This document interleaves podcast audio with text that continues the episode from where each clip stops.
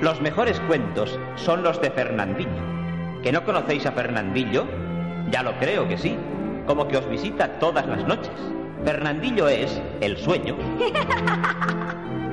sí, amiguitos. Yo subo la escalera sin que nadie me oiga. Me acerco a vosotros y con una jeringuilla que llevo... os lanzo a la cara un chorrito de arena mágica que pica un poquito en los ojos. Lo que este buen Fernandillo quiere es que os estéis quietecitos. Y cuando estáis dormidos, él se sienta en el borde de vuestra cama y os cuenta cuentos como este.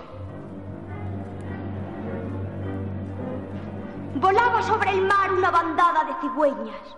Abandonaban sus nidos y marchaban en dirección a los países donde hace calor en el invierno.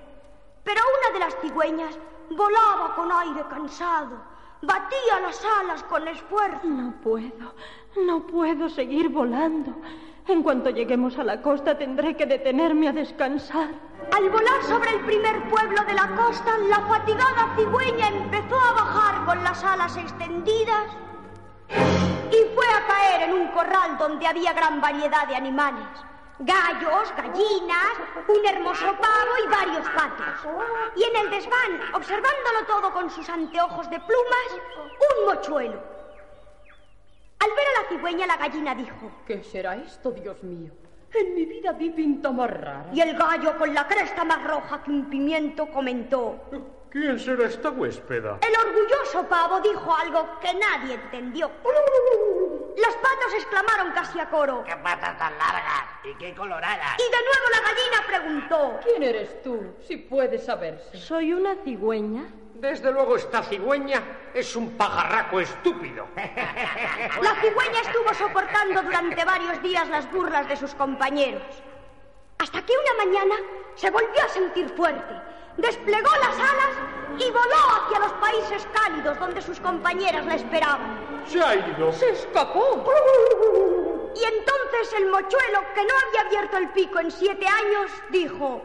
Os burlabais de la cigüeña, memos. pues ella se ha ido y vosotros dentro de unos días acabaréis en Pepitoria.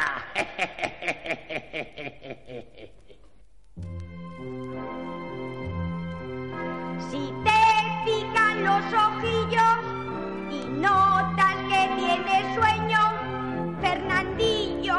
Fernandillo.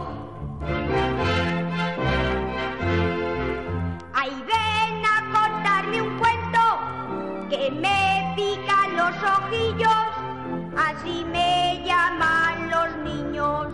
Fernandillo, Fernandillo, entre bostezo y bostezo. Fernandillo, Fernandillo. ah.